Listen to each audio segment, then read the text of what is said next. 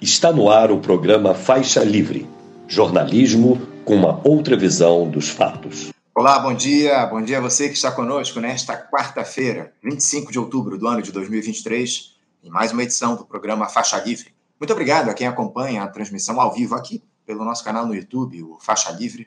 Agradeço demais também a você que assiste ao programa gravado a qualquer hora do dia ou da noite e a quem nos ouve pelo podcast Programa Faixa Livre, nos mais diferentes agregadores.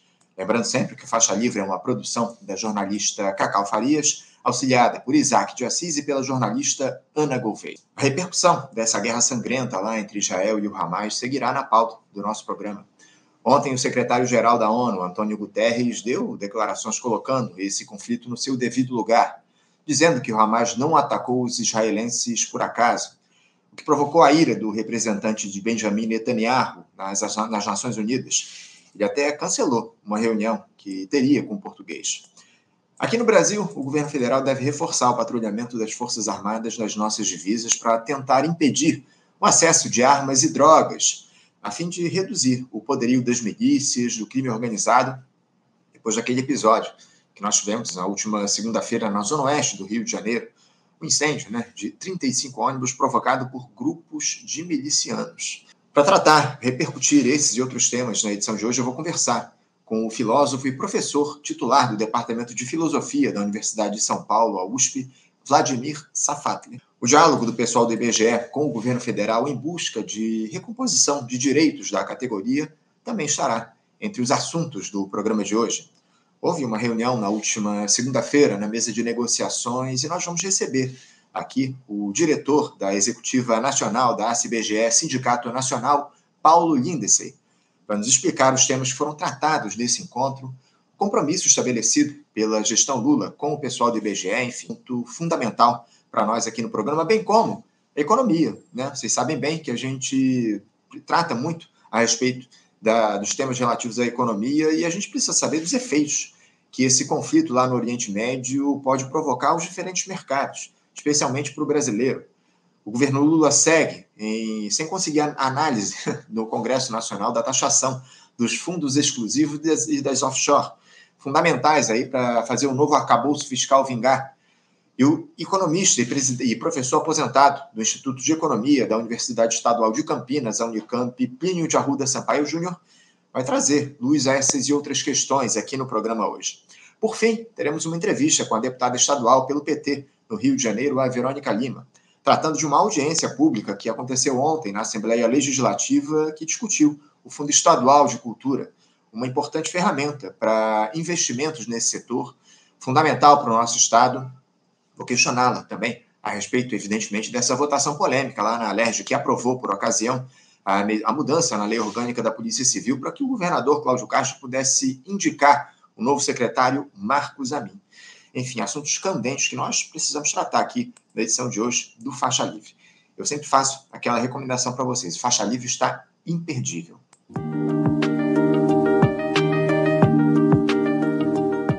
Bom, e cumprimentando já o nosso primeiro entrevistado que nos aguarda do outro lado da tela, eu saúdo o filósofo e professor titular do Departamento de Filosofia da Universidade de São Paulo, a USP, Vladimir Safatli. Professor Vladimir Safatli, bom dia. Bom dia, Anderson. Eu só agradeço muito a sua participação conosco aqui no nosso programa. Muito obrigado por ter aceitado ao nosso convite para a gente falar a respeito de uma série de temas. Né? O Oriente Médio ele sangra com esse conflito histórico que, mais uma vez, veio à tona entre o Estado de Israel e o Hamas. São mais de 7 mil vítimas fatais até aqui, desde o último dia 7 um drama humanitário sem tamanho e nenhuma possibilidade de solução no curto prazo, em especial pela falta de diálogo entre os principais atores internacionais. Nós vamos nos debruçar muito sobre esse tema da guerra, Safatli, na nossa entrevista de hoje, mas antes disso, eu gostaria de uma análise sua para a situação da política nacional, né? porque o presidente Lula ele vai se aproximando de 10 meses de mandato, cada vez mais comprometido com a turma mais fisiológica lá no Congresso. E um exemplo disso se dá justamente em relação a esse conflito no Oriente Médio, quando o presidente da EBC, o Hélio Doyle, foi exonerado do cargo após demonstrar apoio à causa palestina, enquanto o ministro André Fufuca e outras figuras ligadas ao centrão que estão no governo se colocaram publicamente ao lado dos israelenses e não sofreram qualquer tipo de sanção ou reprimenda. Safatli, é, o governo Lula virou um apêndice do fisiologismo parlamentar? Não, ele tem um problema muito grave mesmo, que é essa tentativa de sobreviver dentro de um horizonte do Congresso Nacional muito desfavorável e sem outra alternativa também de ação, a não ser uma negociação contínua e muito dolorosa com o Congresso. Sobre essa questão da guerra, do conflito palestino, eu acho que a posição brasileira ela até foi uma posição louvável dentro do da Conselho de Segurança da ONU, tentando extrair de uma maneira ou de outra alguma forma de acordo mínimo para que uma um, para que uma, uma moção pudesse ser aprovada, né? E isso não, não, não aconteceu. Acho que, na verdade, isso mostra outra coisa, talvez muito mais dramática, que é o fim da ONU, o fim de fato da ONU. A ONU ela já não consegue mais preencher suas funções, não consegue mais ter seu poder de pressão, de dissuasão. O mundo perdeu uh, o único fórum que ele tinha de resolução de conflitos bélicos. Né? E é um processo de desgar desgarçamento que vem desde a invasão norte-americana do Iraque, uh, quando ela foi feita sem auspício da ONU, muito pelo contrário, certo? isso trouxe uma, uma consequência muito grave para a ordem mundial, e a gente está vendo agora um conflito dessa magnitude, um conflito que pode se espraiar por todos os lados, né? ele não tem nenhum mediador possível. Eu concordo com você, Safato, a respeito dessa posição responsável do Brasil lá no Conselho de Segurança da ONU, tentando buscar um, um acordo lá entre os membros. O Brasil hoje ocupa né, a presidência do Conselho de Segurança das Nações Unidas, enfim. Agora, eu queria um, um posicionamento seu a respeito, mais especificamente, é, desses, digamos assim, dois pesos e duas medidas que foram tomados no governo em relação a, a figuras que estão dentro da gestão. Né? O presidente da EBC acabou demitido por se posicionar a favor da causa palestina, enquanto outras figuras que se colocaram é, contrários a esse tema, na verdade, apoiando os israelenses não tiveram qualquer tipo de sanção ou reprimenda, especialmente essas figuras ligadas ao centrão. Você acha isso normal? Eu acho que isso é um pouco a expressão de um problema mais geral da esquerda brasileira, que assim, a pauta palestina é uma, um ponto clássico da esquerda brasileira. A esquerda brasileira, ela classicamente apoia a causa palestina por uma série de razões ligadas à nossa compreensão do que significa a autodeterminação dos povos, do que significa respeitar as leis internacionais, é, ter uma visão realmente é, universal de direitos humanos e coisas dessa natureza. Né? A gente sabe muito bem que é, essa não é a pauta da direita brasileira. A direita brasileira assumiu muito organicamente a sua defesa da política do Estado de Israel, custe o que custar, independente de qual seja essa, essa política, independente das catástrofes que ela efetivamente produz. Né? Então, acho que é para, de uma certa forma, uh, tentar uh, não, não desagradar mais do que uma questão acho, política, uma questão de, de um certo núcleo de eleitores, né, uh, principalmente ligados à direita atualmente, ligados aos grupos evangélicos, o, o, governo faz esse tipo de papel, que é um papel efetivamente muito ruim, eu acho, dentro de casa. Quer dizer, uma coisa mais ou menos assim, de fora de casa, o seu papel ele é um papel uh, respeitável, eu acho, né? Uh, não, não, não, teria críticas nesse sentido, mas dentro de casa ele faz um papel ruim. Uh, tem as declarações do Lula de tentar contemporizar, todo esse tipo de coisa que ele bem, que faz parte já do seu DNA já há décadas. Certo? Mas o fato é que seria muito importante, também acho, uh, que dentro de, que, no Brasil ficasse muito clara que a posição vinculada à defesa da causa palestina não é uma não pode ser comparada a um crime, que é um pouco o que está se tentando fazer agora, que é criminalizar uma posição política, insistindo imediatamente que se você defende a causa palestina de forma incondicional, se você entende a importância, bem, então você está defendendo terrorismo, então você está fazendo é, cometendo crime de antissemitismo e coisas dessa natureza. Bem, eu acho isso uma operação uh, da pior espécie, a pior espécie, né? porque ela é desonesta, né? porque ela não quer efetivamente resolver problema algum, certo? porque acho que todos aqui, é, pelo menos é, entre nós, está muito claro, que a nossa questão fundamental é como sair disso, né? É, e como dar um mínimo de estabilidade, não para a região, porque, mais uma vez, esse não é um conflito regional, esse é um sintoma global. Né? Isso é um conflito que pode se espalhar por todos os lados.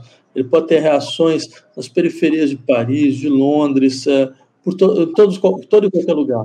Então, assim, a responsabilidade em relação aos conflitos é uma responsabilidade mundial.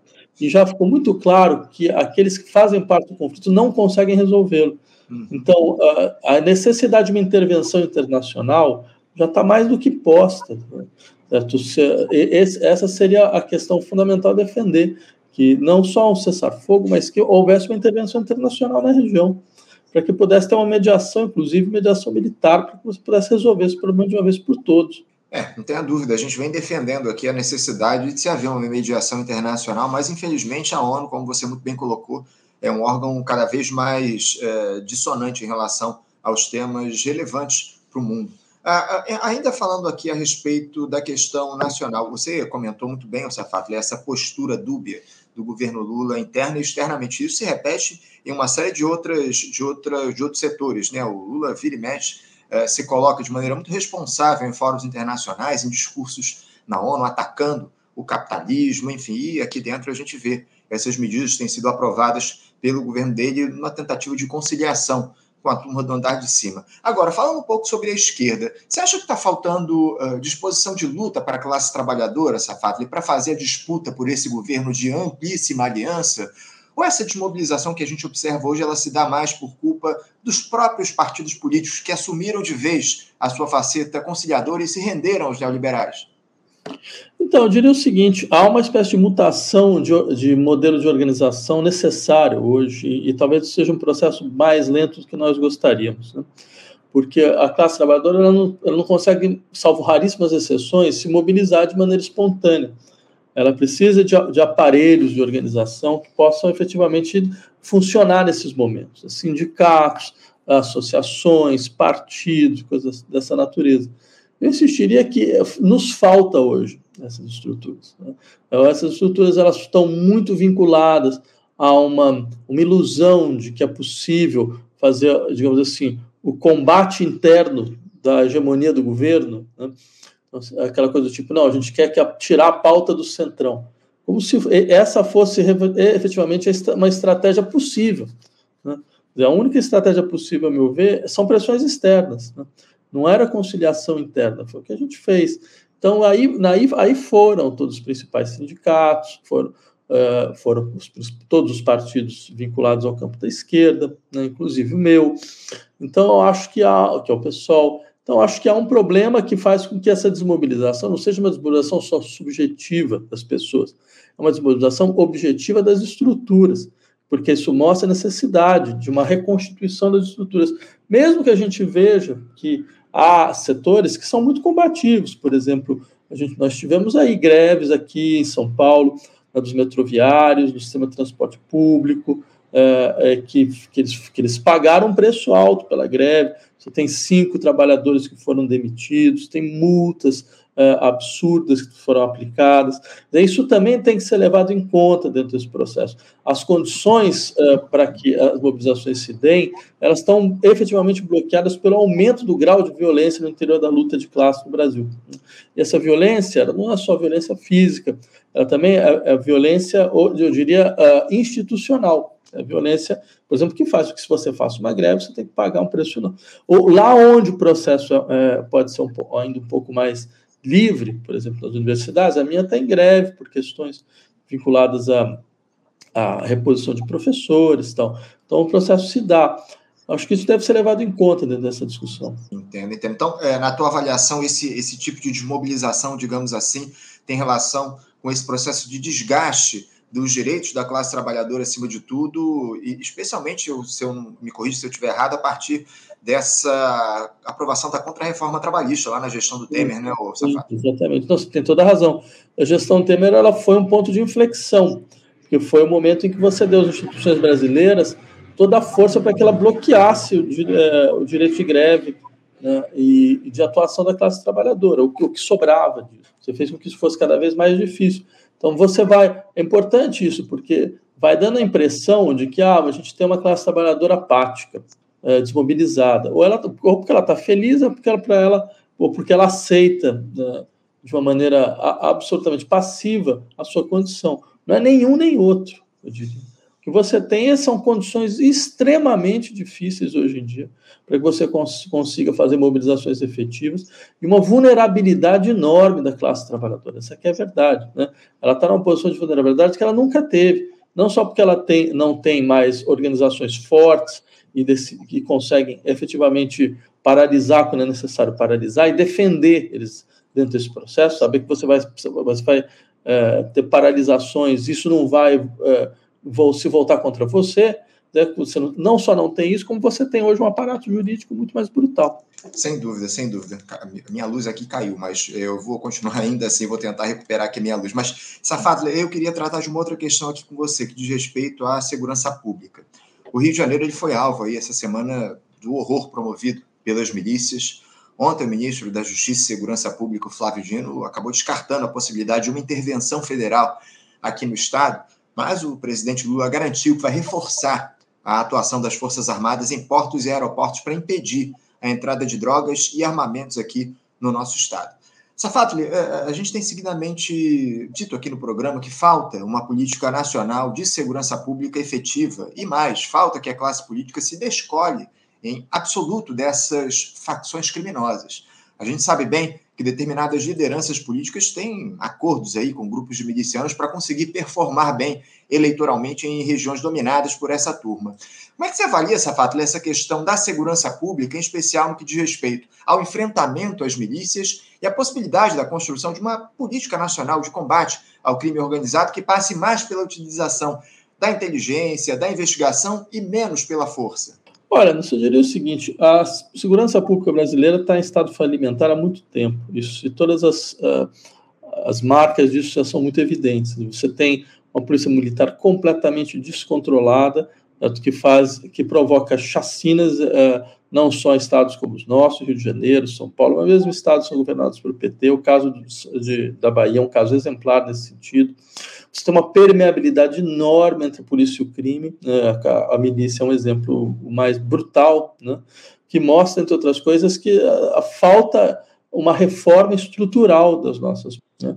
o afastamento sistemático das pessoas envolvidas nesse processo da, na, é, em, nas milícias. Você, você precisa de uma reconfiguração completa do que pode ser efetivamente uma polícia. A, esse modelo da polícia militar é um modelo falimentar, é um modelo extremamente ruim.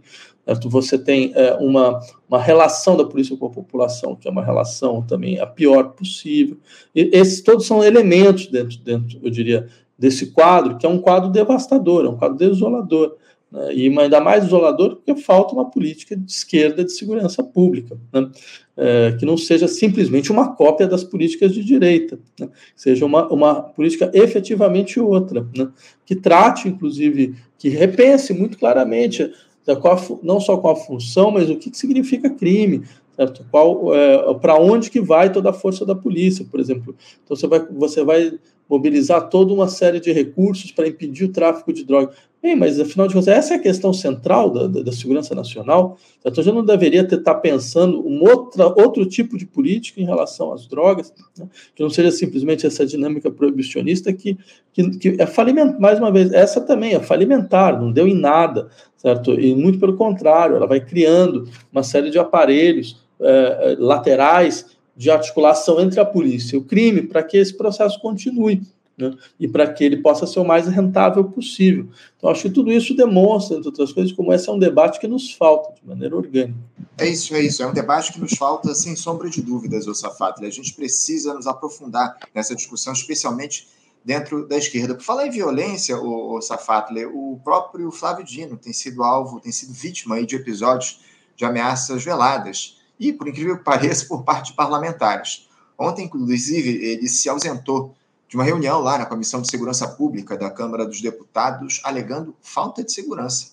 Em um ofício enviado à presidência da Câmara, o ministro justificou a sua ausência citando falas de alguns deputados com ofensas e ameaças contra eles, contra ele, como o tal do sargento Faur, do PSD do Paraná, que teria dito a seguinte frase ao Flávio Dino no mês de julho, em uma outra audiência da qual ele participou. Abre aspas, Flávio Dino, vem buscar aqui a minha arma, seu M, fecha aspas. O ministro já vinha denunciando há algum tempo o seu temor em comparecer a convocações lá na Câmara por esse tipo de ameaça e exigiu uma atitude do presidente da casa, o Arthur Lira. Safatli, essa extrema-direita tende a continuar tensionando o debate político até quando? Até que haja uma tragédia, um atentado contra um representante do governo? Por que, é que não se toma uma atitude mais exemplar no sentido de impedir que esse tipo de expediente ocorra? E como é que você classifica esse modus operandi aí dessa turma da extrema-direita? É uma espécie de violência espetacular. Né? Eles precisam disso, pra, porque é claro, está vendo? A gente está falando sobre ele agora. Né? É um sujeito que ninguém sabe de onde veio, nem para onde vai, certo? mas, no entanto, ele, ele pauta, ele pauta a discussão. É uma lógica baseada principalmente na provocação. Né? é, que vai ser contínua e constante. Né? E no Brasil, como você tem essa permeabilidade entre violência política muito grande, então eles jogam com isso. Né? Eles sabem que uma maneira que para o eleitorado deles, para eles indicarem, olha, tá vendo como a gente é forte? Tá vendo como a gente, te, a gente tem, uh, a, a, gente é, sabe, tem tem capacidade de dissuasão, de colocar esse pessoal contra a parede, coisas desse tipo. Né? Então, acho que isso vai ser uma constante, porque uh, o Brasil ele nunca foi capaz de, impor claramente limites em relação à relação de violência política. Né? Já desde a época do Bolsonaro, o Bolsonaro, quando não era presidente, quando era deputado, subia a, ao, plenário da Câmara para fazer as mais abstrusas provocações. E nunca teve nenhum tipo de, de reprimenda efetiva. Né? Então, acho que isso mostra muito claramente um, um ponto, eu diria, cada vez mais frágil da política brasileira. Né? Até porque é, é sempre bom lembrar, extrema-direita ela veio para ficar. Esse problema é um problema para os próximos 30 anos. Ele não vai desaparecer na, na próxima eleição, em nada dessa natureza. É muito importante que a população brasileira esteja preparada, a esquerda brasileira esteja preparada para uma batalha de longa duração. É, é o que está colocado, né? O que tudo indica, essa extrema-direita deve ficar por um longo tempo ocupando a, o debate político aqui no nosso país. Tratando agora, o Safata, das questões relativas referentes a essa guerra aí entre Israel e Hamas. Uh, esse conflito que chega a 19 dias aí, com milhares de vítimas fatais, um morticínio de palestinos, em especial de mulheres e crianças, que são aproximadamente metade dos mortos, uma ação absolutamente desproporcional do exército de Benjamin Netanyahu e o mundo incapaz de dar soluções para esse drama de um povo que há décadas sofre com a segregação imposta pelos israelenses, ignorando a dor alheia até resoluções das Nações Unidas. Safatri, o discurso hegemônico ele tenta criar aí, digamos assim, uma falsa simetria para os ataques proferidos pelo Hamas e a resposta de Israel. Eu queria te ouvir a respeito de como é que você avalia esse conflito com quase três semanas do seu início. Hamas e Israel podem ser colocados no mesmo pacote nessa ofensiva? Então, Anderson, eu diria o seguinte: primeiro, o conflito não me parece um conflito entre Israel e Hamas, é um conflito entre Israel e Palestina. Né? Porque, afinal de contas, não só tem ações na Cisjordânia também, como uh, não há distinção por parte do exército israelense entre alvos civis e alvos militares. Então, ou seja, a, a, a guerra é contra o povo palestino. Né? Mais uma vez, é uma guerra para você uh, dissuadir radicalmente o povo palestino de qualquer possibilidade né, de, de, uma tentativa de resolução armada do seu conflito. Né? Quer dizer, uh, sobre o Hamas, eu insistiria, olha, eu há 20 anos eu escrevo sobre, sobre esse conflito. Eu fui nas zonas, nas zonas de conflito, entrevistei ativistas por todos os lados, eu entrei em polêmicas uh, sobre, sobre a Palestina em várias situações e sempre falei a mesma coisa. Eu não. Uh, eu, eu acho que os palestinos têm dois problemas: o Estado de Israel e outro é o Hamas. Né? Uh, não, não, não tenho nenhuma ilusão a respeito do que são interesses de grupos fundamentalistas religiosos. Agora, o fato é muito claro: se você quer resolver o problema, você não fortalece o, o, o próprio problema. E é isso que está acontecendo. Essas ações militares elas são simplesmente um experimento suicida do governo israelense. Porque o que, que ele vai fazer é fortalecer o Hamas, muito mais do que enfraquecer. Porque ele cria todo o quadro narrativo para que ele possa aparecer como uh, o, o, uh, a resistência possível. Né? Por quê? Porque, é claro, a gente sabe o que acontece, eu diria, é mais do que uma simetria, há uma necessidade dos dois. Hamas tem um grande sócio, e o sócio é o Netanyahu. Sem o Netanyahu, sem o Hamas, o Netanyahu não existia simplesmente. Né? Porque as condições para a paz estavam dadas. Né? O acordo de Oslo era um acordo que colocava muito claramente qual deveriam ser os passos serem respeitados para que a paz acontecesse. O Netanyahu nunca se comprometeu com os acordos de Oslo. Muito pelo contrário, ele recusou. E tem uma razão para isso. A razão é muito clara. O Estado de Israel ele é está assentado em uma contradição insolúvel. Por um lado, ele quer ser um Estado moderno, certo? quer ser um Estado relativamente laico, onde teria espaço até para os árabes, mas em número reduzido. Certo? Mas, por outro, ele tem um núcleo teológico religioso insuperável. Né? Esse núcleo teológico religioso ele cobra o seu preço. Né? Veja, a gente está falando de um Estado que quer ser moderno e tem um ministério de questões religiosas. Pode imaginar o que seria no Brasil, um ministério com departamentos de banhos rituais e coisas dessa natureza? Esse é o Estado de Israel. Então, o que acontece? Quando ele tentou efetivamente realizar protocolos de paz, o que aconteceu? O que, que bloqueou os acordos de Oslo? O que bloqueou os acordos de Oslo foi o assassinato do então primeiro-ministro Isaac Rabin, que foi assassinado, não foi assassinado por um palestino, não foi assassinado por um membro do Hamas, ele foi assassinado por um colono judeu. Ou seja, ficou muito claro. Se, imagina, por exemplo, você, você realmente respeitar os, os acordos e retirar os colonos, porque já o nome já diz muita coisa. Retirar os colonos da Cisjordânia. Bem, o, o que, que é uma colônia na Cisjordânia? Pega um exemplo, Ariel, que eu fui, eu conheço. Não? Aquilo é uma fortaleza medieval de 30, 40 mil pessoas, todas elas com uma Uzi na mão. Eles vão com uma Uzi para o supermercado. Se o exército israelense tentar tirar esse pessoal, ele começa uma guerra civil e ele sabe disso. Então a questão fundamental é para a direita israelense é como adiar ad infinito o processo de paz. Porque eles não têm como, como chegar nesse ponto de, ser, de falar, não, então agora a gente vai ter que desmantelar as colônias. Só, como é que você vai desmantelar? Tem mais, tem, tem, tem mais de 400, 500 mil pessoas de colonos na Cisjordânia. Como é que você vai fazer isso? Entendeu?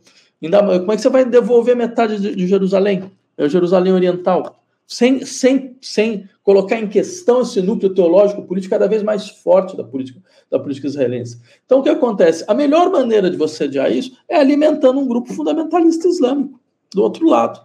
Né? E começar e, e, e, e dentro dessa espiral de violência contínua. Por isso que a única solução é obrigar o governo israelense a efetivamente respeitar os acordos internacionais. As resoluções da ONU que dizem muito claramente: ora, a terra da faixa de Gaza, da Cisjordânia, de Jerusalém Oriental, é dos palestinos. E eles, se eles fazem o que eles querem. Ah, mas tem um problema de segurança com Israel. Veja, você não pode, em hipótese alguma, utilizar o argumento de segurança para impedir um povo de conseguir constituir seu Estado. Isso é completamente imoral em todos os níveis possíveis, inaceitável sobre todos os níveis possíveis. Pela mesmo, o, o mesmo argumento a Rússia utilizou para invadir a Ucrânia. E a opinião pública internacional ficou indignada, porque a Rússia falava: olha, é uma questão de segurança nacional, não quero ter mísseis apontados para mim, certo? Esse país vai entrar para OTAN dentro do meu quintal, eu não vou aceitar. Né? Foi isso. Então, esse é o mesmo argumento que Israel utiliza. Eu não vou, eu tenho um problema de segurança, esse pessoal eles vão apontar armas contra mim e eu não vou aceitar. Bem, por que, que a gente usa um, um tipo de lógica num caso e outro no outro? Esse tipo de contradição explode a possibilidade mesma de você ter setores da, da, opinião pública mundial que acreditem em alguma coisa que o Ocidente diga. Né? Então, o que acontece? Essa, essa, essa indignação ela vai se transformando em violência generalizada por todos os lados. As pessoas começam a perceber que, na verdade, isso tudo é uma grande falácia, uma grande mentira. Né? Então, é, é, muito importante, por isso que eu digo, esse conflito, e é um conflito sintomático, porque é um conflito que é, todo qualquer árabe se sente concernido dois conflitos. Eles tentaram romper os vínculos, né? Era essa um pouco essa ideia agora. Então você faz com que a Arábia Saudita reconheça o Estado de Israel, faz com que os países do Golfo Pérsico comecem a reconhecer pela dependência que esses países têm aos, aos ao, ao, comércio internacional. Né? Só que, só que eh, o que o Hamas falou é, olha, não vai ter acordo sem a gente. É, é isso. Me chamou a atenção nessa tua última resposta longa, o Safatli, mas muito importante para a gente entender o que é esse conflito, uma frase que você disse logo no início. Você colocou que os palestinos têm dois problemas, que são Israel e o Hamas. Por que, você coloca aí, nesse caso, o Hamas como problema para os palestinos? Olha, porque é um grupo fundamentalista muçulmano, certo? É um grupo que tem um projeto de poder, que é um projeto de poder que a gente já viu na região. Eu não tenho nenhuma ilusão a esse respeito. Eles são organicamente vinculados à Irmandade Muçulmana no Egito. E eu já vi o que aconteceu. Eu estava no Egito nesse momento, eu lembro muito claramente, os manifestantes da Praça Tahrir falavam, não, nosso problema não é a Irmandade Muçulmana, nosso problema é o exército egípcio. Tudo bem, porque o exército egípcio atira na gente, eles usavam essa expressão. Enquanto o pessoal da Irmandade Muçulmana está do nosso lado na luta. Mesma coisa. Né? O que acontece? Primeira eleição no Egito, a Irmandade Muçulmana se apresenta, ela ganha a eleição. Né? E o que ela faz? Começa a fazer um programa de efetivamente de, de imposição de uma, de uma versão religiosa de sociedade. Né? O que faz com que a população egípcia se volte contra a Irmandade muçulmana. E acontece a coisa mais inacreditável possível. São por manifestações populares, talvez sejam as maiores manifestações populares dos, dos, dos, dos últimos, das últimas décadas, eram 30, 40 milhões de pessoas na rua. Né? Dizer, você, você vê a população chamando de novo seus carrascos chamou o exército de novo, porque não queria a Irmandade Muçulmana. E aí você tem hoje a ditadura do Al-Sisi. Né? Então, ou seja, foi uma catástrofe. Uma catástrofe, por a gente ter aceitado esse tipo de formação de compromisso, que já deu errado desde a Revolução Iraniana.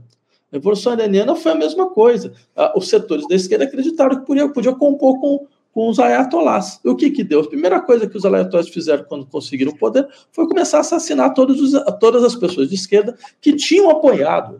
Então, eu diria, isso vai ser a mesma coisa com o Hamas. Não tem por que achar que vai ser diferente. Né? Então, por isso é um problema. Agora, é claro, eu entendo muito claramente a questão fundamental aqui não é o Hamas. A questão fundamental é a política do Estado de Israel. É isso que está gerando toda essa confusão. Se houvesse os acordos de Oslo, não existiria o Hamas. Simplesmente. Se eles tivessem respeitado, porque os palestinos já abriram mão da, da, da ação armada uma vez. Se você pegar o que era o discurso do LP, era a mesma coisa. Era um discurso que não aceitava a partilha de terras. Né? Então, como os israelenses dizem, colocava em questão nossa existência. Né? E o que aconteceu dentro do processo de educação? Eles abriram mão. Eles abriram mão. Eles falaram, não, a gente vai tentar fazer uma solução negociada. Certo? Até porque os palestinos são obrigados a negociar com atores que não reconhecem sua existência. Pega o que é o programa do Likud, o, o partido do Netanyahu. O programa do Likud fala de Israel até uh, uh, que o limite de Israel é o Rio Jordão. Né? Ou seja, que ignora que a Cisjordânia é Palestina. E, no entanto, os palestinos negociam com eles. O palestino tem que negociar com uma série de atores que simplesmente dizem que eles não são um povo, que são um povo inventado. Né? Uma boa parte dos congressistas norte-americanos dizem essa atrocidade, né? que é da, sua, da pior espécie, né? que é uma, é, denegação de reconhecimento brutal. E, no entanto, eles aceitam. Por que, que os israelenses não podem fazer isso? Por que, que eles não podem negociar, inclusive com aqueles que eles chamam de terroristas? Porque esse é o processo hum, é, histórico de todos, de todos os conflitos que a gente conhece. O governo britânico teve que negociar com o IRA o IRA era um grupo que fazia atentados de ação, de ação direta, de, de todos os níveis, inclusive contra civis. No final, num certo momento, ele teve que negociar. Certo? O governo espanhol negociou com ETA, a Colômbia negociou com as Farc. Então, esse é o processo. Embora eu deixe isso claramente, eu sou absolutamente contrário a ações indiscriminadas contra civis? E, e não tenho nenhuma ilusão sobre o que, que vai ser um governo, o que, que seria um governo do Hamas. Mas eu sei que esse é o processo necessário. Você tira, dentro do processo de negociação, você tira as pessoas da luta armada e joga elas dentro do jogo político. E aí, dentro do jogo político, a gente se resolve de outra forma. É isso. Safado, uh, há uma ideia que tem se difundido muito uh, ao longo desses últimos tempos de que defender a causa palestina hoje é um sinal, um sintoma de antissemitismo. É possível fazer essa conexão, Safato, e apoiar o povo palestino é o mesmo que odiar os judeus? Olha, essa é uma, essa é uma conexão desonesta. Embora te, exista casos de antissemitismo real, que devem ser combatidos, não é por aí que se resolve o problema, muito pelo contrário, certo? mas em larga medida o que está sendo colocado é uma tentativa de impedir que setores eh, de, que têm influência na opinião pública levem a opinião pública à justeza da causa palestina. Né? A necessidade, efetivamente, certo, de ter uma posição uh, internacional sobre esse caso, porque, afinal de contas, o Estado existe, está né? Lá, ele tem, uma, ele tem um assento na ONU, certo? ele foi criado pela ONU, para um parêntese, eu diria, uma das coisas mais surreais que a gente pode imaginar, certo? o Estado de Israel ele é, o, é o Estado que mais eh, desrespeita resoluções da ONU, e ele é o Estado que foi criado pela ONU, é uma invenção da ONU em última instância. Certo? Então, seja, eu diria que esse tipo, o que acontece hoje é a tentativa, principalmente na imprensa e nas universidades, de impedir que esse debate ocorra. Né? E através dessa associação completamente espúria, tá? em larga medida completamente espúria. Não tem ninguém antissemita aqui. Né? Muito pelo contrário, a gente quer, a gente quer uma resolução, do, a gente quer uma extensão radical dos direitos humanos. Que nenhum grupo, nenhuma população, nenhum povo seja colocado em uma posição subalterna em relação à humanidade. E é isso que está acontecendo com o povo palestino. Por isso que é uma coisa tão indignante. Né? Por isso que é uma indignação profunda. Porque eles estão sendo colocados em uma posição de subhumanos. E você vê, e as, as colocações são cada vez mais explícitas nesse sentido. O sujeito é ministro da defesa de Israel, fala que vai invadir a faixa de Gaza, dizendo, olha, são animais humanos. O que, que é isso? E não tem nenhum tipo de indignação pública, da opinião pública falando: olha, veja bem, esse tipo de colocação é inaceitável. É absolutamente inaceitável. Como é inaceitável, mais uma vez, como são inaceitáveis ataques, ataques civis indiscriminados e coisas dessa natureza. Então, eu diria, mas o problema é que você tem um Estado constituído, e o, do outro lado você não tem nada, entendeu? Então, essa é a questão, você tem um Estado, o Estado tem obrigações internacionais, o outro não tem nada, até hoje nada, não conseguiu se constituir como nada. Você tem uma população de refugiados. Vai ver o que é a vida na faixa de Gaza, cotidiana na faixa de Gaza, o tipo de degradação humana que é a vida na faixa de Gaza. Certo? Uma situação na qual 97% da água é contaminada, as pessoas não podem simplesmente sair de lá. Você tem, você tem uma população que nunca saiu, que está presa, porque não tem documento, porque não tem passaporte, sai não volta. Certo? Uma população que não pode sequer utilizar seus mares porque você tem uma extensão mínima de uso, quer dizer, você tem um, um processo de humilhação cotidiana, e mais do que isso, é, é, eles nunca são vistos como vítimas, são vistos como algozes. Você percebe essa situação? Eu lembro da, da, da, colocação da Golda Meir, que eu sempre achava uma colocação inacreditável. Eu falava, olha, eu nunca vou perdoar os árabes por ter nos obrigado a matarem seus filhos. Ou seja, mas como assim? O sujeito é vítima do processo e você coloca, você coloca ele como algoz, está percebendo? Aí isso, isso explode, do ponto de vista subjetivo, qualquer tipo de crença de que há uma solução pacífica possível. Essa que é a questão. E mais, sei lá, compara a situação de Gaza com a Cisjordânia. Então, veja, veja o que aconteceu. O pessoal da Cisjordânia não está vinculado ao Hamas, está vinculado à autoridade palestina. E aí, avançou o processo? Né? Avançou o processo de paz? Avançou o processo de, de, de fornecer as, as, terras que eles têm direito? Não, muito pelo contrário. A todo momento eles se sentem é, não só é, humilhados, mas eles, eles estão eles não conseguem ter nenhum tipo de autonomia, não conseguem ter nenhum tipo de autonomia em relação ao seu próprio território. E mais, a opinião pública ela está pouco se importando internacional. A, força de pressão que poderia ocorrer foi assim que o regime sul-africano caiu, pela força de pressão internacional. Isso não está na mesa, muito pelo contrário. Quando cria uma situação como essa, o que faz? Os Estados Unidos mandam um porta-avião. Um porta-avião. Chega a ser cômico. Eu não sei nem o que dizer numa situação como essa. É, é, é muito complicado. Você comentou muito bem a respeito das condições de vida lá em Gaza, é bom lembrar aqui que a Gaza tem uma das maiores densidades populacionais do mundo, né? 2 milhões de pessoas lá, é, é mais de 2 milhões de pessoas num espaço mínimo, num espaço territorial mínimo. Agora, em uma reunião ontem no Conselho de Segurança da ONU, o Safad, para a votação de uma resolução aí proposta justamente pelos Estados Unidos, que tem mandado é, apoio bélico lá para Israel, mandou porta-aviões, como você muito bem lembrou, Uh, o secretário-geral da ONU, uh, o Antônio Guterres, português, ele deu uma declaração muito importante que marca a posição a respeito do que é que representa, de alguma forma, esse conflito. Ele disse que, abre aspas, o ataque de Hamas não, aliás, o ataque do Hamas não aconteceu por acaso, fecha aspas. Em resposta, o ministro de Relações Exteriores de Israel, o Eli Cohen, cancelou uma reunião bilateral que ele teria com o secretário-geral da ONU. O que, é que esse tipo de postura do representante de Israel representa para você, o Safat? E por que, que os israelenses insistem em ignorar a legitimidade da resistência dos palestinos a esse regime de apartheid ao qual eles estão submetidos? Então, acho que, foi, acho que eh, ele até falou, não ocorreu no vácuo, né? é, foi algo nesse sentido. É, nesse sentido. Não, olha, eu acho essa colocação muito importante, Anderson, para o seguinte: é, as pessoas costumam dizer, mas esse é um conflito muito complexo. Não tem como, é, como se posicionar, porque é muito complexo. Eu diria, essa tese da extrema complexidade é uma falácia, uma falácia brutal. Primeiro, porque ela usa muitas vezes argumentos históricos assim que vão desde 2000 a.C., desde o período paleolítico até agora.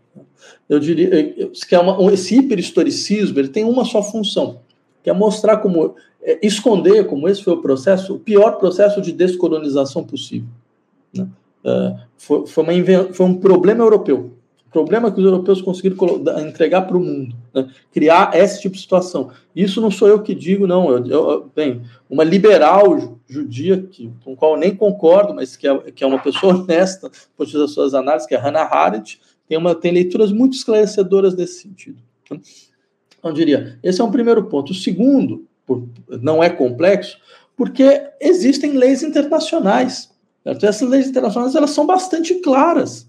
Elas dizem muito claramente: olha, tem duas resoluções da ONU, essas duas resoluções têm que ser respeitadas. Quando o país que não respeita a resolução da ONU que eu conheço é Israel, ou seja, se coloca fora do direito internacional. Né? E as resoluções dizem, bem, a, as fronteiras de 1967 devem ser respeitadas. Essa, essa é a solução. Se você efetiva essa solução. E tem a questão do, da, do, dos refugiados, quer dizer, qual o destino aos refugiados. Se você efetiva essa solução, você cria as condições concretas para a paz. Então, o que faz, mais uma vez, o que faz o governo israelense? Ele sabe que ele não pode dar esse passo. A verdade é essa. Ele não tem como dar esse passo sem confrontar brutalmente com o núcleo teológico político que organiza uma, sua, uma parte substancial da sua concepção de Estado e que dá, que cria coesão internacional de maneira cada vez mais forte. Porque a aliança que você que governa hoje é uma aliança religiosa, teológica. Certo? Os partidos que sustentam Netanyahu são partidos religiosos, certo? que têm uma visão bélica do certo? Da, não é à toa que eles, eles se autodenominam colonos, não tem nem isso, sabe? Você percebe? É uma dimensão, é uma lógica colonial cl clássica que está sendo aplicada lá. Ah, mas essa lógica colonial ela tem uma diferença, porque não é como a França invadindo a Argélia, não é como a Inglaterra invadindo a África, porque afinal de contas é, aquele é o espaço do. Há um, há um conflito sobre a autoctonia, digamos assim né, de quem é o espaço. Né? Só que a questão é: existe lei internacional. E a lei internacional diz uma coisa muito clara. Em relação à faixa de Gaza, Cisjordânia, Jerusalém Oriental, o espaço é palestino. E ponto. Certo? E ele não está sendo respeitado. Certo? Então, eu diria: o que, que faz então o governo de Israel? Ele vai tentar, por todas as formas, deslegitimar, inclusive o único fórum, porque foi o fórum que, que onde você tem um, um, uma pressão interna, ou teria poderia ter uma pressão internacional, porque coitado do Guterres, ele faz uma declaração, hoje não faz a menor diferença. Né? Mas o, governo israelense utiliza isso para falar: olha, está vendo, a gente está sendo uh, perseguido internacionalmente. Não, você está sendo perseguido internacionalmente, você está desrespeitando as leis internacionais, sistematicamente, graças ao apoio que eles têm nos Estados Unidos. Né? que é um apoio que os Estados Unidos faz por uma série de razões, principalmente razões ligadas à política interna, porque se o, se o Partido Democrata der sustentação à, causa palestina, você tem uma série de eleitores que vão, vão diretamente ao Partido Republicano, e o Partido Republicano vai jogar isso contra o Partido, o partido Democrata. O, o Obama tentou, ele fez, não sei se você lembra, ele fez um discurso. tentou, é, é, esse é o tentado do Obama. O tentado do Obama era fazer discurso, né? Então ele fez um discurso sobre a necessidade de respeitar as fronteiras de 1967. Você lembra o que aconteceu? Esse é um dos fatos mais inacreditáveis da história dos Estados Unidos.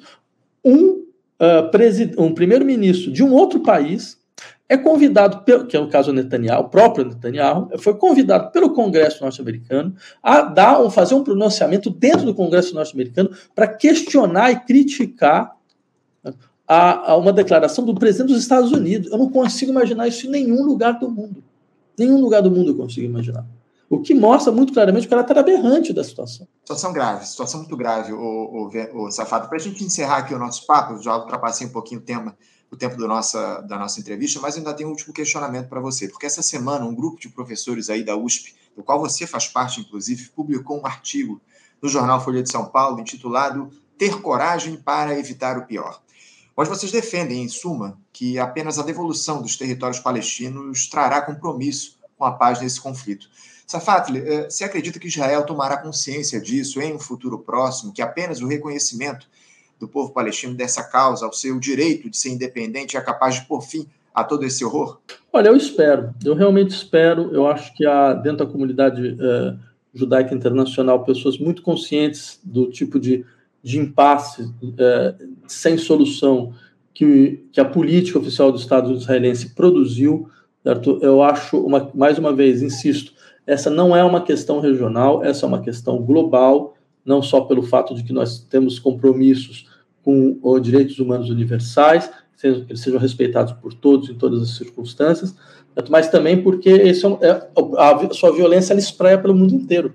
Se, imagina, fa, vamos fazer um exercício. Imagina que, que de fato Israel, governo de Israel é, invada a faixa de Gaza e tem o morticínio que a, gente, que a gente imagina que vai ter se um processo como esse acontece. Qual você acha que vai ser a consequência? Né? Pensa, qual vai ser a consequência? Os países árabes vão entrar em ebulição simplesmente em ebulição. Vai ficar uma situação completamente insustentável. Você vai ter atentado para tudo quanto é lado. Você vai ter uh, uma. E mais do que isso, você não vai resolver problema nenhum, você não vai. Desa... Não, a não vai desaparecer, você pode até ma matar os seus líderes atuais, vai aparecer um Hamas 2, né? E ainda mais, mais agressivo, né? porque marcado por todo esse processo de violência aí de outro processo de indiferença internacional. Então, ou seja, você simplesmente vai continuar a situação. Porque a gente, quando a gente resolveu escrever esse artigo, foram duas razões. A primeira era insistir, esse debate tem que ser feito, a gente não vai aceitar que a universidade ela seja silenciada nesse momento, porque eu tento muitas vezes fazer. Né? Então, haviam colegas nossos que estavam sendo perseguidos porque tinham posições claras a esse respeito, a respeito da questão palestina. Então, a gente resolveu fazer esse tipo, pegar professores titulares, gente que a gente sabe que Tá? A, gente, a, gente, não pode ter represália, né? E se colocar na frente e falar, não, não, isso a gente não vai aceitar em hipótese alguma. Né? E a segunda coisa era, era fazer esse chamado, era dizer, lembrar a opinião pública, falar, olha, essa solução militar não é uma solução, pura e simplesmente. Ela pode parecer que ela pode resolver alguma coisa, mas como todo processo colonial, to, todos, todos foram assim, certo? Então, as, a, a, as forças mais robustas do ponto de vista militar vão, fazem a sua demonstração de força, elas tentam e, e, elas se perdem. Veja o que aconteceu no Afeganistão. Basta lembrar, a gente acabou de ver isso. Os Estados Unidos vai invar, sabe, invade o Iraque, tem, é, é depõe o governo do Afeganistão. O que acontece? Eles têm que sair e voltam os talibãs. Simplesmente. É isso que vai acontecer, a gente sabe disso. Então é uma questão de responsabilidade mundial. Era isso. Professor Vladimir Safatli, muito obrigado por essa importante entrevista que o senhor nos deu aqui no dia de hoje. Importantíssimo a gente dialogar a respeito desse conflito, as origens e as possíveis consequências desse confronto que a gente tem observado lá no Oriente Médio. E a gente espera trazê-lo aqui para tratar de questões menos espinhosas do que essa. Obrigado pela sua participação mais uma vez. Um abraço, até a próxima. Um abraço. Conversamos aqui com o filósofo e professor da, do Departamento de Filosofia da Universidade de São Paulo, a USP, professor Vladimir Safat, tratando aí a respeito desse conflito lá entre israelenses e palestinos. O próprio professor fez questão de qualificá-lo dessa forma, é, deixando um pouquinho de lado a questão do Hamas. Enfim, importante papo que a gente bateu aqui com ele. Você, ouvinte do Faixa Livre, pode ajudar a mantê-lo no ar. Faça sua contribuição diretamente na conta do Banco Itaú, agência 6157, conta corrente 99360, dígito 8.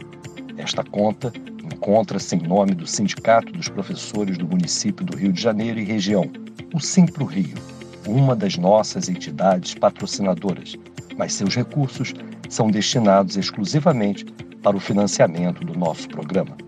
Você pode fazer sua doação de qualquer valor, utilizando também a nossa chave Pix, que é ouvinte@ programafaixalivre.com.br. Sua contribuição é fundamental para a manutenção desta trincheira progressista no ar.